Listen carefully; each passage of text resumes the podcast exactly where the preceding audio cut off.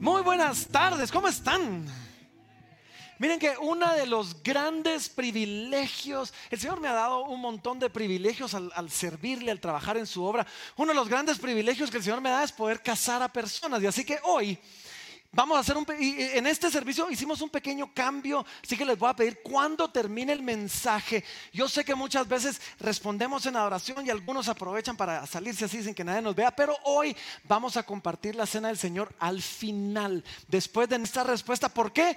Porque yo tengo que salir corriendo a hacer una boda a la antigua dentro de un momentito y entonces hoy vamos a Vamos a cambiar un poquito el orden para salir a tiempo. Ahora, otro de los grandes privilegios que el Señor me ha dado es el poder viajar y compartir con, personas en todo el mundo y poder eh, ver lo que Dios está haciendo en diferentes lugares. Y esta semana pasada, esta semana pasada, miren, yo nunca hablo mucho de los viajes, pero eso va a cambiar, ¿sí? Porque yo, yo quiero que se involucren con lo que el Señor nos permite, no a mí hacer, a nosotros como iglesia hacer.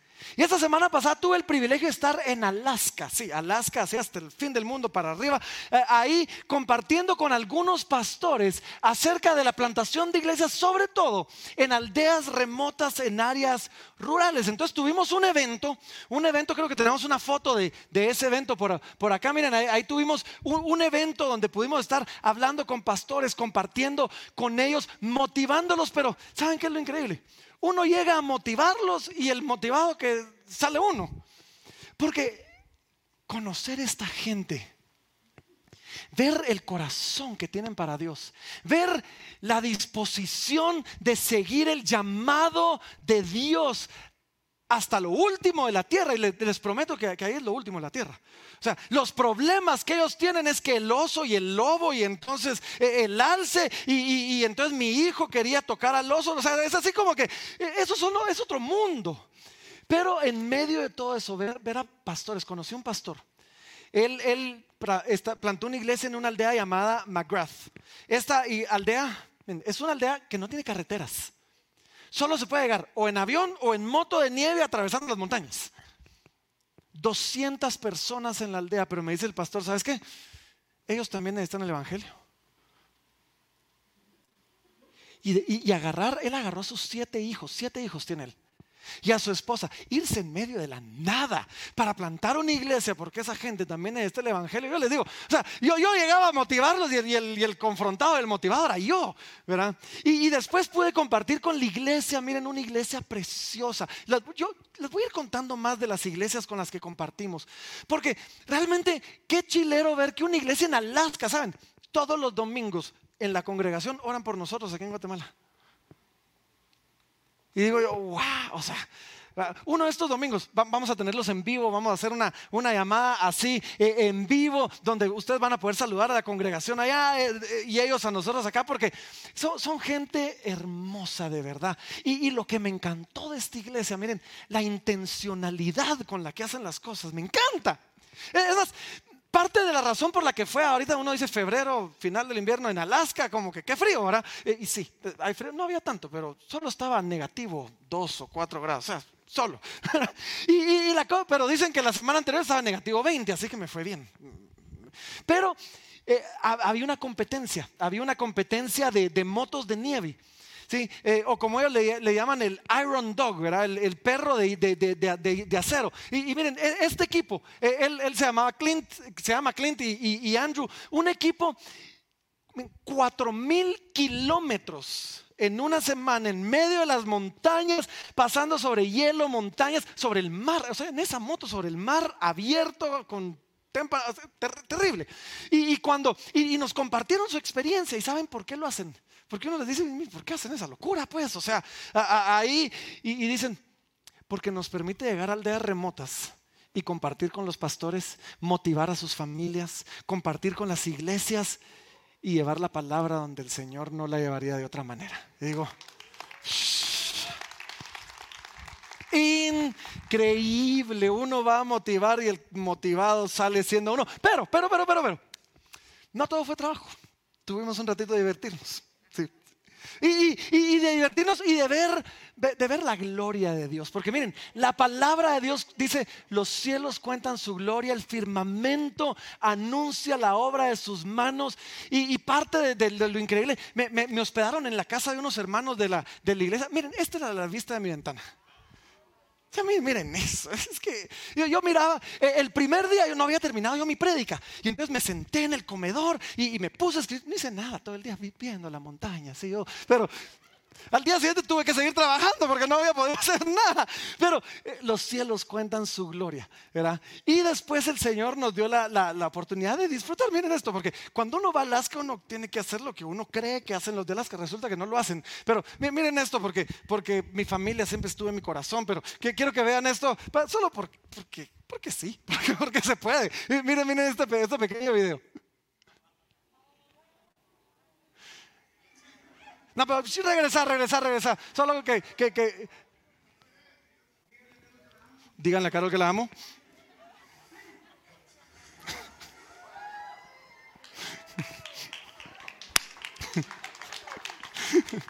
Yo no sé si eso es digno de un aplauso o de una lástima, pero, pero, pero les prometo, les prometo, les prometo que se me quitó el frío por dos días, no sentí frío. Después de eso, algo, algo pasa, algo, algo pasa ahí. No, el, Señor es bueno, pero nos permite hacer de todo. Sí, ahí están. Ahora tengo hermanos de hielo, o sea, somos hermanos de hielo. Algunos me preguntan, ¿y qué, ¿y qué tan fría estaba el agua? Lo más fría que se puede, más frío de eso se vuelve hielo. ¿Sí? Entonces, eh, Tú chilero, tú bien, bien, bien chilero. Y, el viaje estuvo increíble hasta que fue atropellado y, algunos se enteraron del accidente que tuvo mi papá.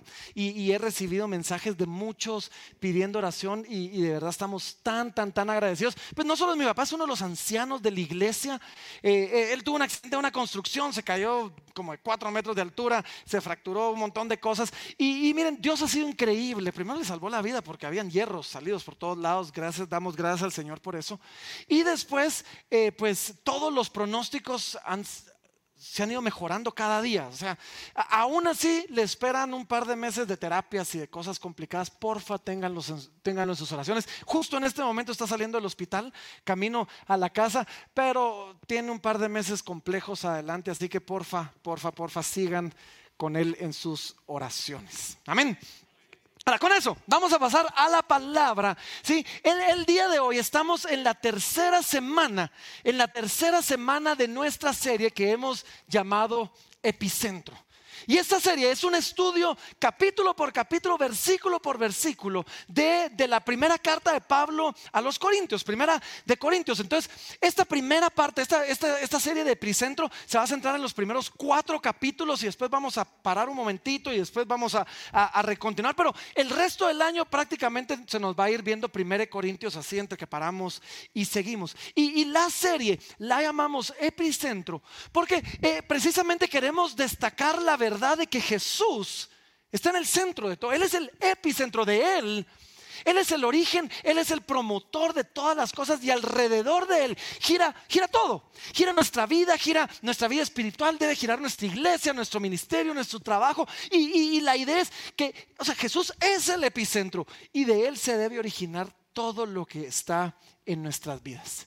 Ahora, hace dos semanas que iniciamos esta, que iniciamos esta serie, les conté yo cómo inició la iglesia en Corinto, vimos su origen y vimos, vimos en la introducción de la carta y, vimos que Pablo les dice, hey, precisamente Jesús es la fuente de todas sus bendiciones, Él es el autor de todas sus bendiciones y con esta iglesia el Señor había sido bueno, dice que habían sido enriquecidos en todo. Tenían dones, tenían talentos, tenían conocimiento, tenían revelación, tenían testimonio acerca de Jesús, tenían todo lo que necesitaban. Pero vimos que el tener todo no nos libra de las tentaciones y de los pecados que todos nos enfrentamos. Y no nos libra del potencial de desenfocarnos de lo que es importante. Y esta iglesia lo vimos la semana pasada, el pastor Ángel trajo el mensaje, hizo un excelente trabajo. Vimos la semana pasada cómo, cómo esta iglesia, teniéndolo todo, había quitado a Jesús del centro. Y había puesto a sus líderes en el centro. Entonces habían pleitos. Y algunos decían, yo soy de Pablo. No, yo soy de Apolos, decía otro. No, yo soy de Pedro, de Cefas. Somos de Cristo. Y vimos que cuando quitamos a Jesús del centro y ponemos líderes, ponemos filosofías, ponemos ideas, ponemos partidos políticos, ponemos lo que sea en el centro, van a haber pleitos, van a haber divisiones, van a haber contiendas. Y lo que necesitamos es que necesitamos una mejor idea. Necesitamos un mejor líder debajo del cual poder reunirnos todos. Ese líder se llama Jesús.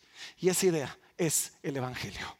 Y cuando ponemos a Jesús, cuando ponemos el Evangelio en el centro, entonces podemos caminar en unidad, no uniformidad, porque no somos iguales, pero sí somos uno en Cristo y buscar hacer de Él lo mejor. Ahora, el día de hoy vamos a continuar en el capítulo 2, pero antes de continuar déjenme aquí exponerme y revelar mi edad, porque eh, eh, según yo esta película salió ayer, pero salió hace como 20 años. ¿Cuántos, ¿Cuántos ya vieron o cuántos vieron la película del último samurái? Quiero ver. Ok, no todos la han visto. O sea, los que no la han visto, no se las voy a arruinar por completo. No se preocupen. Sí, y, como incentivo para los que no la han visto, sobre todo las mujeres, sale Tom Cruise y, y hay cosas que nosotros no ofrecemos. Entonces, ¿Qué, les puedo decir? pero esa película, El último samurái, déjenme contarles, Tom Cruise, Tom Cruise es un capitán del ejército estadounidense que se va a Japón. Y se va a Japón para entrenar al ejército del emperador que estaba teniendo una pequeña guerra civil. Sí, y entonces el emperador estaba luchando en contra de un, de un grupo de samuráis que habían jurado defender el imperio, pero se estaban oponiendo al emperador, porque el emperador se estaba modernizando. Entonces estaba queriendo hacer que Japón se pareciera más a Occidente. Y los samuráis estaban defendiendo al imperio, defendiendo el honor, defendiendo su cultura, defendiendo las tradiciones, los valores nacionales. Y entonces están en este enfrentamiento. Y este capitán viene para entrenar al, ejército del, eh, del emperador para luchar en contra de los samuráis. Ahora, tienen una batalla.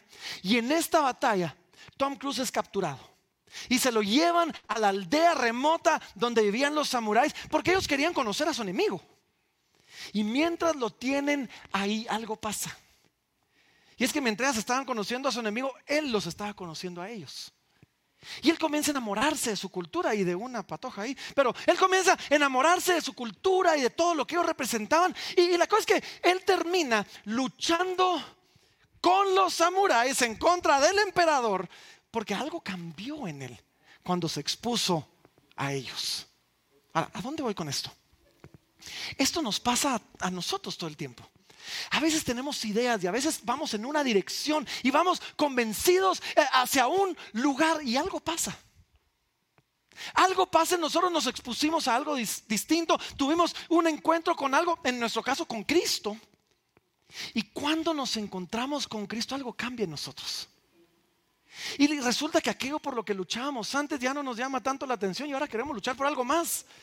Es más, muchas veces ese algo más por el que luchamos es contrario a aquello contra lo que luchábamos antes. ¿Verdad? Y, y algo cambia porque habíamos abrazado convicciones que no eran. Y cuando nos encontramos con Cristo, Él cambió nuestro corazón, cambió nuestra mente, cambió nuestras convicciones, nos empujó a cambiar y nos llevó en una dirección distinta. Quizás, porque no? Contraria a la que teníamos antes. Y precisamente de eso se trata el texto que vamos a ver el día de hoy. Hoy vamos a ver un texto donde Pablo, el apóstol Pablo, está hablando a los corintios y está haciéndoles un contraste, bueno, tres contrastes, entre el hombre espiritual y el hombre natural. El hombre que ha conocido a Cristo, que ha rendido su vida, que, ha visto y entendido el Evangelio, que ha experimentado la gracia de Dios. Y aquel que quizás cree en Dios o quizás no, pero Dios no es un factor relevante en la ecuación. Y hay una diferencia entre ambos. Y así que como les digo, vamos a ver tres, tres contrastes, tres distinciones entre el hombre natural y el hombre espiritual. Y el primero, déjenme decírselos, el primer contraste es este. Lo primero que sabemos es que el hombre espiritual y el hombre natural hablamos, hablamos diferente. Primera de Corintios capítulo 2. Primera de Corintios capítulo 2, comenzamos en el versículo número 6. Miren lo que dice, dice, dice dice, sin embargo, hablamos sabiduría entre los que han alcanzado madurez. Y sabiduría no de este siglo, ni de los príncipes de este siglo que perecen. Paremos aquí un momentito. Porque miren cómo comienza. Dice, sin embargo, hablamos sabiduría. Cuando venimos a Cristo, algo cambia en la forma en que hablamos.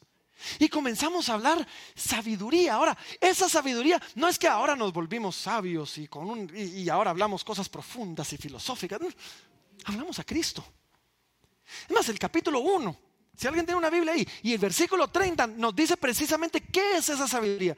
Y nos dice que esa sabiduría, dice, Cristo Jesús nos ha sido hecho por Dios sabiduría. Ahora hablamos distinto. Dice, y hablamos sabiduría entre los que han alcanzado madurez. Y esto lo hablamos hace dos semanas, pero déjenme hablárselos de, otra vez más, porque nos dice, entre los que han alcanzado madurez, y, para eh, la palabra en griego para madurez es la palabra perfección, los que han alcanzado perfección. Para lo cual yo me imagino que todos nosotros decimos, amén, por supuesto, yo alcancé madurez. No, hombre, aquí no se admiten personas perfectas, si hubieran alcanzado, no están bienvenidos. Entonces, ¿cómo funciona esto? Hace dos semanas yo les presenté un concepto que nosotros le llamamos, a ver quién se recuerde, el ya, pero todavía no, muy bien. Ya, pero todavía no. Y dijimos esto, Cristo en la cruz hizo una obra completa, hizo una obra perfecta. Y cuando Dios nos ve, nos ve maduros, nos ve perfectos. Él ve la obra perfecta, completa en nosotros. Sin embargo, Vivimos en un mundo todavía corrompido por el pecado. Vivimos en un mundo todavía quebrantado y muchas veces nos damos cuenta que aunque Cristo ya hizo la obra, todavía nos falta. Ya, pero todavía no. Y entonces nos dice, hablamos sabiduría entre, nosotros, entre los que hemos alcanzado perfección, entre aquellos que hemos experimentado la gracia de Dios, haciendo de nosotros algo completa, completamente nueva. Y nos dice, y esta sabiduría no es la sabiduría de este siglo, no es la sabiduría de este mundo. Cada, cada, cada generación quiere reinventar la verdad, quiere redefinir la verdad. Ahorita estamos pasando por una transición cultural increíble.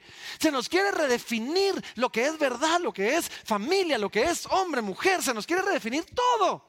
dice, pero la sabiduría que tenemos no es la de este siglo. Este siglo va a ser diferente que del próximo, que cada siglo cambia. La sabiduría de Dios es la misma siempre. Alcanzamos sabiduría no de este siglo. Dice, ni tampoco de los príncipes de este siglo.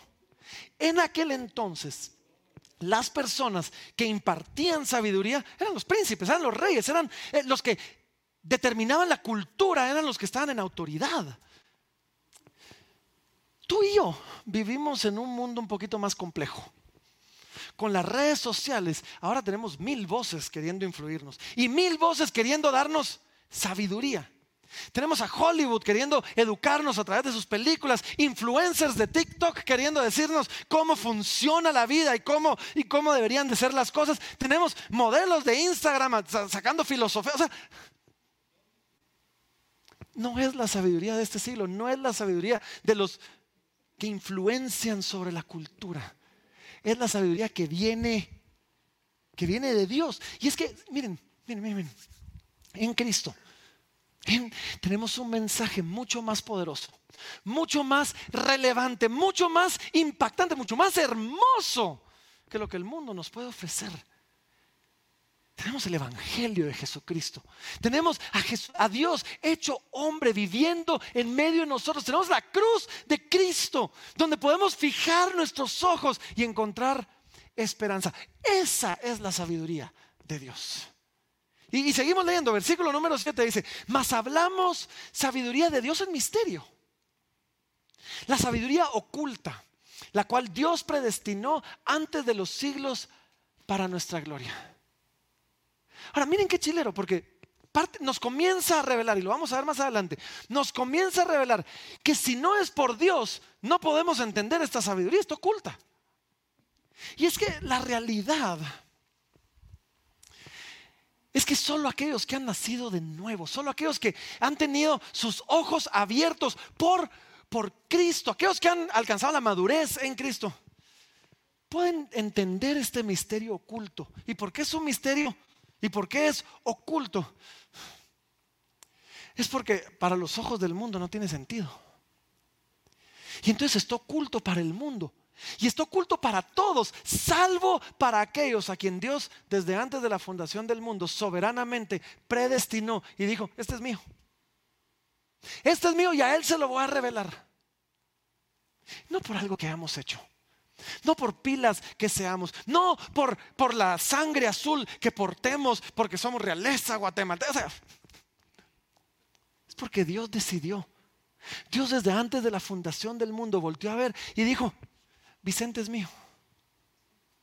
No porque sea médico, inteligente, no porque sea influyente y, buen, y, y buen comunicador, no, porque a mí se me dio la gana. Por el beneplácito de mi voluntad lo escogí a Él para mi gloria. Y por lo tanto, a Él le voy a revelar el misterio oculto. ¿Y saben cuál es el misterio oculto? Pablo se lo escribe a otra iglesia, a la iglesia de los colosenses.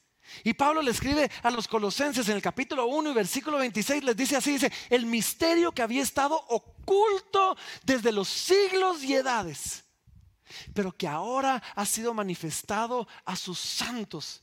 Y nos sigue diciendo en el 27, dice, a quienes Dios quiso dar a conocer las riquezas de la gloria de este misterio entre los gentiles. ¿Y cuál es el misterio? Aquí podríamos pedir tambores, así como que... El misterio es este Cristo en nosotros, la esperanza de gloria. El misterio es que Cristo, Dios hecho hombre, Dios humillado, Dios en calidad de siervo, Dios frágil, crucificado, ahí hay esperanza, ahí hay esperanza de gloria. Miren, cuando la gente ve eso, o caemos rendidos con esperanza de gloria, o decimos esto es una locura y no tiene sentido. Porque es un misterio que Dios ocultó, a menos que seamos aquellos a los que Dios por su misericordia decidió, este es mío. Y, seguimos leyendo, versículo número 8 de 1 Corintios dice, la que ninguno de los príncipes de este siglo conoció. Porque si lo hubieran conocido, nunca hubieran, habrían crucificado al Señor de la gloria. Ahora, los líderes de aquel entonces, los príncipes de este siglo, actuaron por sus equivocadas convicciones. Otra vez, ellos vieron a Jesús y dijeron, de familia humilde, o sea, no de realeza, aunque tenía sangre de rey, pobre, carpintero. Él no puede ser el Mesías pero sí puede ser un alborotador. Y lo crucificaron y dice, si ellos hubieran sabido quién era de verdad, si ellos hubieran sabido lo que Dios estaba haciendo a través de él, jamás lo hubieran crucificado. Jamás lo hubieran crucificado. Y, miren, y otra vez insisto, y perdón que insiste en esto, pero esto es importante. Dice, ninguno de los príncipes de este siglo lo conoció. No conocemos a Cristo porque sea algo reservado para gente de la alta sociedad. No como conocemos a Cristo porque seamos ricos o porque seamos pobres, porque hay gente que cree que es para los ricos y otro que cree que es para los pobres. No, no conocemos a Cristo por pilas o por no pilas, por justos o por pecadores. Dios ha salvado ricos y pobres, Dios ha salvado a, a gente piadosa y gente increíblemente pecadora. Tú y yo no estamos acá porque tengamos las credenciales apropiadas. Estamos acá porque Dios en su misericordia dijo, este es mío. Bien, pocas cosas nos deberían de hacer caer de rodillas como eso. Es decir, Señor, yo no pude, yo no, yo no compré esto, yo no gané esto, yo no, esto simplemente lo recibí. Así que este es el primer contraste. El primer contraste entre el hombre espiritual y el hombre natural es este. Hablamos diferente. Nosotros hablamos la sabiduría de Dios, hablamos a Cristo, hablamos al Evangelio. El mundo, en lo natural, el hombre natural, busca en la sabiduría humana, en las cosas, en, las personas, ahí busca su propósito, ahí busca su contentamiento, ahí busca su destino. El hombre espiritual lo busca y después lo comparte en Cristo.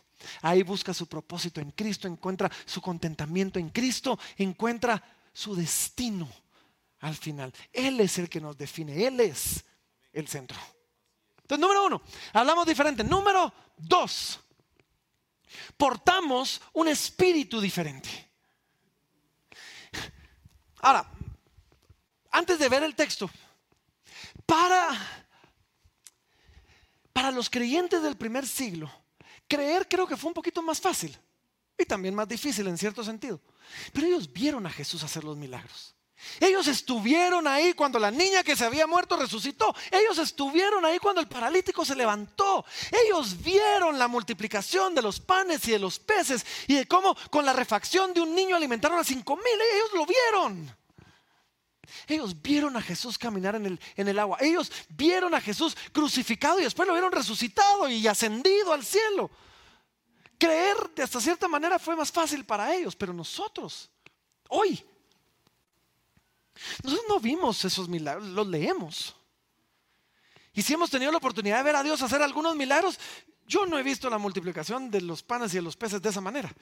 una vez vimos algo bien chileno en El Salvador, pero en fin, no, no estuvimos sentados ahí cuando Jesús dio el sermón del monte. No, no, no estábamos en la multitud que lo seguía y escuchaba sus parábolas. No, no vimos cuando fue condenado. No nos sentamos con Pedro esperar el veredicto. No lo vimos crucificado, no lo vimos resucitado, no, no lo vimos ascendido. Entonces la pregunta es, los discípulos vieron todo esto y creyeron. ¿Por qué creemos nosotros? ¿Por qué creemos nosotros? ¿Saben por qué creemos? Porque tenemos un espíritu diferente. Y, miren lo que dice, versículo número, versículo 9 dice así, dice, antes bien, dice, como está escrito, cosas que ojo no vio porque no las vimos, cosas que oído, ni oído oyó, ni han subido al corazón del hombre, a nadie se le hubiera ocurrido una locura como lo que es el Evangelio. Son las que Dios ha preparado para los que le aman, pero, miren esto, dice, las cuales, pero Dios nos las reveló a nosotros por el Espíritu, porque el Espíritu todo lo escudriña, aún lo profundo de Dios. Porque, ¿quién de los hombres sabe las cosas del hombre, sino el Espíritu del hombre que está en él? Así tampoco nadie conoció las cosas de Dios sino el Espíritu de Dios. Segundo contraste, tenemos un espíritu distinto. Y es que Dios en su misericordia cuando decidió abrirnos los ojos, lo hizo por medio de su Espíritu. Él envió a su Espíritu Santo. Y es por medio de... Nadie llama a Jesús Señor si no es por el Espíritu Santo. Y Dios envió a su Espíritu a abrirnos nuestros ojos, a darnos la habilidad para que creyéramos aquello que no, que era imposible que creyéramos. No, no habían subido a nuestro corazón estas cosas que Dios nos reveló. Y, Jesús sabía esto. ¿Saben? Jesús sabía esto. Y Jesús prometió que iba a venir el momento, más Juan capítulo 14, versículo 16, Jesús está hablando con sus discípulos y le dice, miren, yo rogaré al Padre. Yo voy a rogar al Padre y Él les va a dar a otro consolador. Yo soy el consolador, pero yo me voy a ir, Él les va a dar a otro consolador para que esté con ustedes siempre. Y después nos dice quién es el consolador. Versículo 17 dice, el Espíritu de verdad, el cual el mundo no puede recibir. Porque no, porque no le ve ni le conoce, pero vosotros le conocéis porque mora con vosotros y estará en vosotros. Jesús nos prometió, nos dijo, yo voy a mandar un espíritu diferente, mi espíritu. Y Él, Él los va a guiar a toda verdad. Él les va a recordar lo que yo hice. Él les va a abrir los ojos. Él les va a permitir ver mi obra. Y hoy en día el Espíritu Santo sigue obrando en medio de nosotros. Y si tú estás acá y esto te tiene sentido, es por el Espíritu de Dios. Y si tú abres la palabra de Dios y el Señor te habla, es por el Espíritu de Dios. Pero aquel que no cree, el hombre natural, no cree necesariamente porque sea duro de corazón, no cree porque no tiene el mismo Espíritu. Y por eso no comprende la obra de Jesús, no comprende las promesas de Jesús. Y, regresando al texto, el versículo 12. Este es mi favorito de todo el texto del día de hoy, porque miren esto, dice, y nosotros no hemos recibido el espíritu del mundo, sino el espíritu que proviene de Dios. Y ahora pongan atención, y los que están en casa, yo sé que están preparando el almuerzo, pero pónganme atención. esto es lo que el Espíritu de Dios hace en nosotros y esto hace toda la diferencia. Dice, no recibimos el espíritu del, mundo, sino el espíritu que proviene de Dios para, y miren qué lindo esto, para que sepamos lo que Dios nos ha concedido. Dejen que eso les caiga un momentito. Para que sepamos lo que Dios les ha, nos ha concedido. Cuando por el Espíritu de Dios tú comienzas a entender lo que Dios te dio, todo cambia. Todo, todo cambia. Tu mundo cambia, la forma en que ves la vida cambia, la forma en que haces tu trabajo cambia. Todo cambia cuando tú entiendes lo que Dios te ha concedido, porque entonces ahí, ahí encuentras tu esperanza. Miren, yo, he visto, yo he visto gente enfrentar la muerte con terror, aferrándose, ahí, aferrándose a la vida porque tienen terror de lo que va a pasar del otro lado. Pero aquel que tiene el Espíritu de Dios, yo he visto, yo he visto gente enfrentar la muerte con ilusión. He visto personas que me dicen, voy a ver a Jesús. Voy a estar con mi Padre. Voy a finalmente reunirme con... Y, yo digo, madre, wow, o sea, algo diferente. Es más, ahorita en el viaje, en mi viaje conocí a un pastor que andaba con unas amuletas, pensé que se había torcido el tobillo o algo, ¿verdad? Le digo, ¿qué te pasó? Ah, tengo no sé qué enfermedad, me dijo. Y, bueno, pues a mi mamá se la diagnosticaron y en nueve meses estaba muerta. Y no sé qué, así como que, que lo siento, le digo yo. ¿Y por qué? Si voy a ver a Jesús. Si voy a estar en la casa de mi padre, me dice yo. Cuando tú por el Espíritu de Dios entiendes lo que se te ha concedido, la cosa cambia. Tu vida cambia. Y donde antes el que no tiene el Espíritu de Dios vive afanado y vive oprimido y vive angustiado, agobiado por las circunstancias, el que tiene el Espíritu de Dios debería vivir diferente. Porque cuando entendemos lo que se nos ha concedido, entendemos que todas las cosas ayudan a bien para el que ama a Dios. Y todas las cosas son todas las cosas. Y entonces cuando entendemos que aún el dolor, que aún la enfermedad, que aún la muerte, que aún la pérdida, que aún los... Para los que amamos a Dios, pueden tener un propósito bueno. Pueden hacer algo en nosotros. Cuando entendemos que Dios está obrando en ello. Y entendemos, esto no es malo. Esto, si Dios está obrando en ello, es bueno. Y claro, oramos, Señor, líbrame de esto, Señor, sácame de esto pero al mismo tiempo enfrentamos el dolor de una manera distinta. Enfrentamos el dolor con esperanza, porque entendemos lo que se nos ha concedido. Cuando entendemos lo que se nos ha concedido, miren, el hombre natural vive en un continuo estado de insatisfacción, descontento, nada es suficiente, siempre quiere más. Y lo que tiene, lo, tiene irritable, lo tiene intranquilo. Pero aquel que conoció el Espíritu de Cristo entiende esto. En Cristo lo tengo todo. Y no es que seamos conformistas, no, podemos anhelar más, podemos querer más, pero mientras anhelamos más, podemos estar contentos donde estamos. Eso solo pasa cuando, cuando tienes un espíritu distinto. Esto solo pasa cuando por medio de ese espíritu entiendes lo que se te ha concedido, porque el espíritu de Dios nos da libertad. Y donde antes vivíamos o movidos y guiados y dirigidos por nuestros deseos y nuestras pasiones y, éramos esclavos a ellos, o como habíamos cedido ante ellos, ahora éramos esclavos a la culpa y la condenación de lo que habíamos hecho. Ahora por el Espíritu de Dios, nuestro deseo y nuestra pasión cambió. Y cuando sí pecamos, Él quitó el peso de la condenación. Él quitó la carga y la culpa que había sobre nosotros. Y somos libres.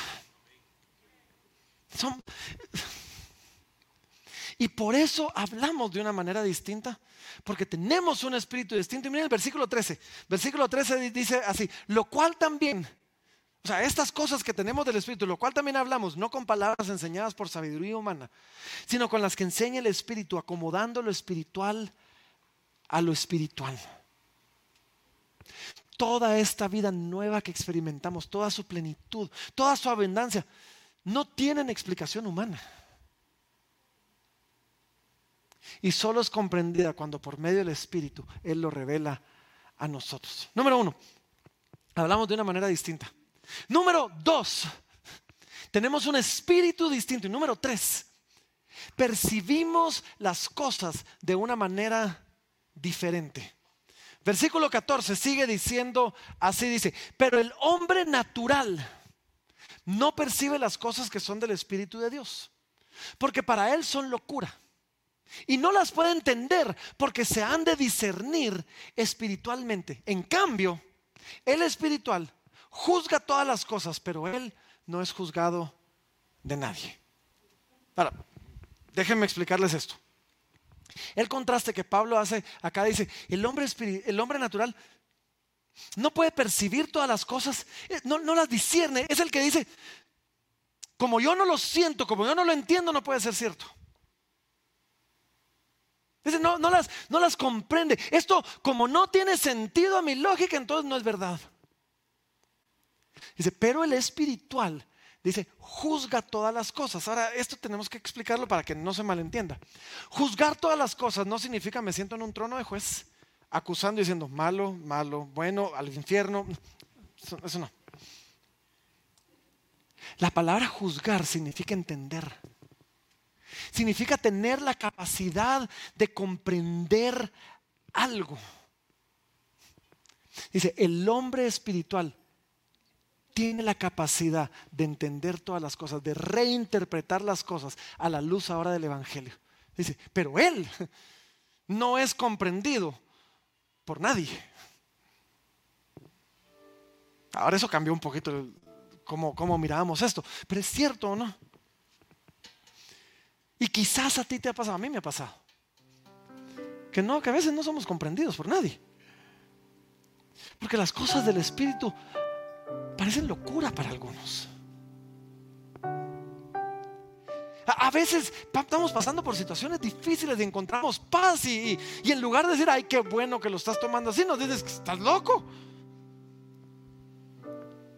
Porque el espiritual no es juzgado de nadie, no es comprendido por nadie. A, veces, una de las cosas que, a mí me toca enfrentar a cada rato es, ah, las dos pasan.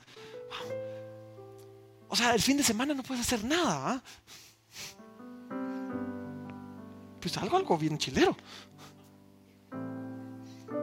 Pero el mundo no lo entiende. Y solo déjenme abrir un paréntesis. Aquellos que vienen aquí por hobby, les prometo, hay hobbies más chileros que venir a la iglesia.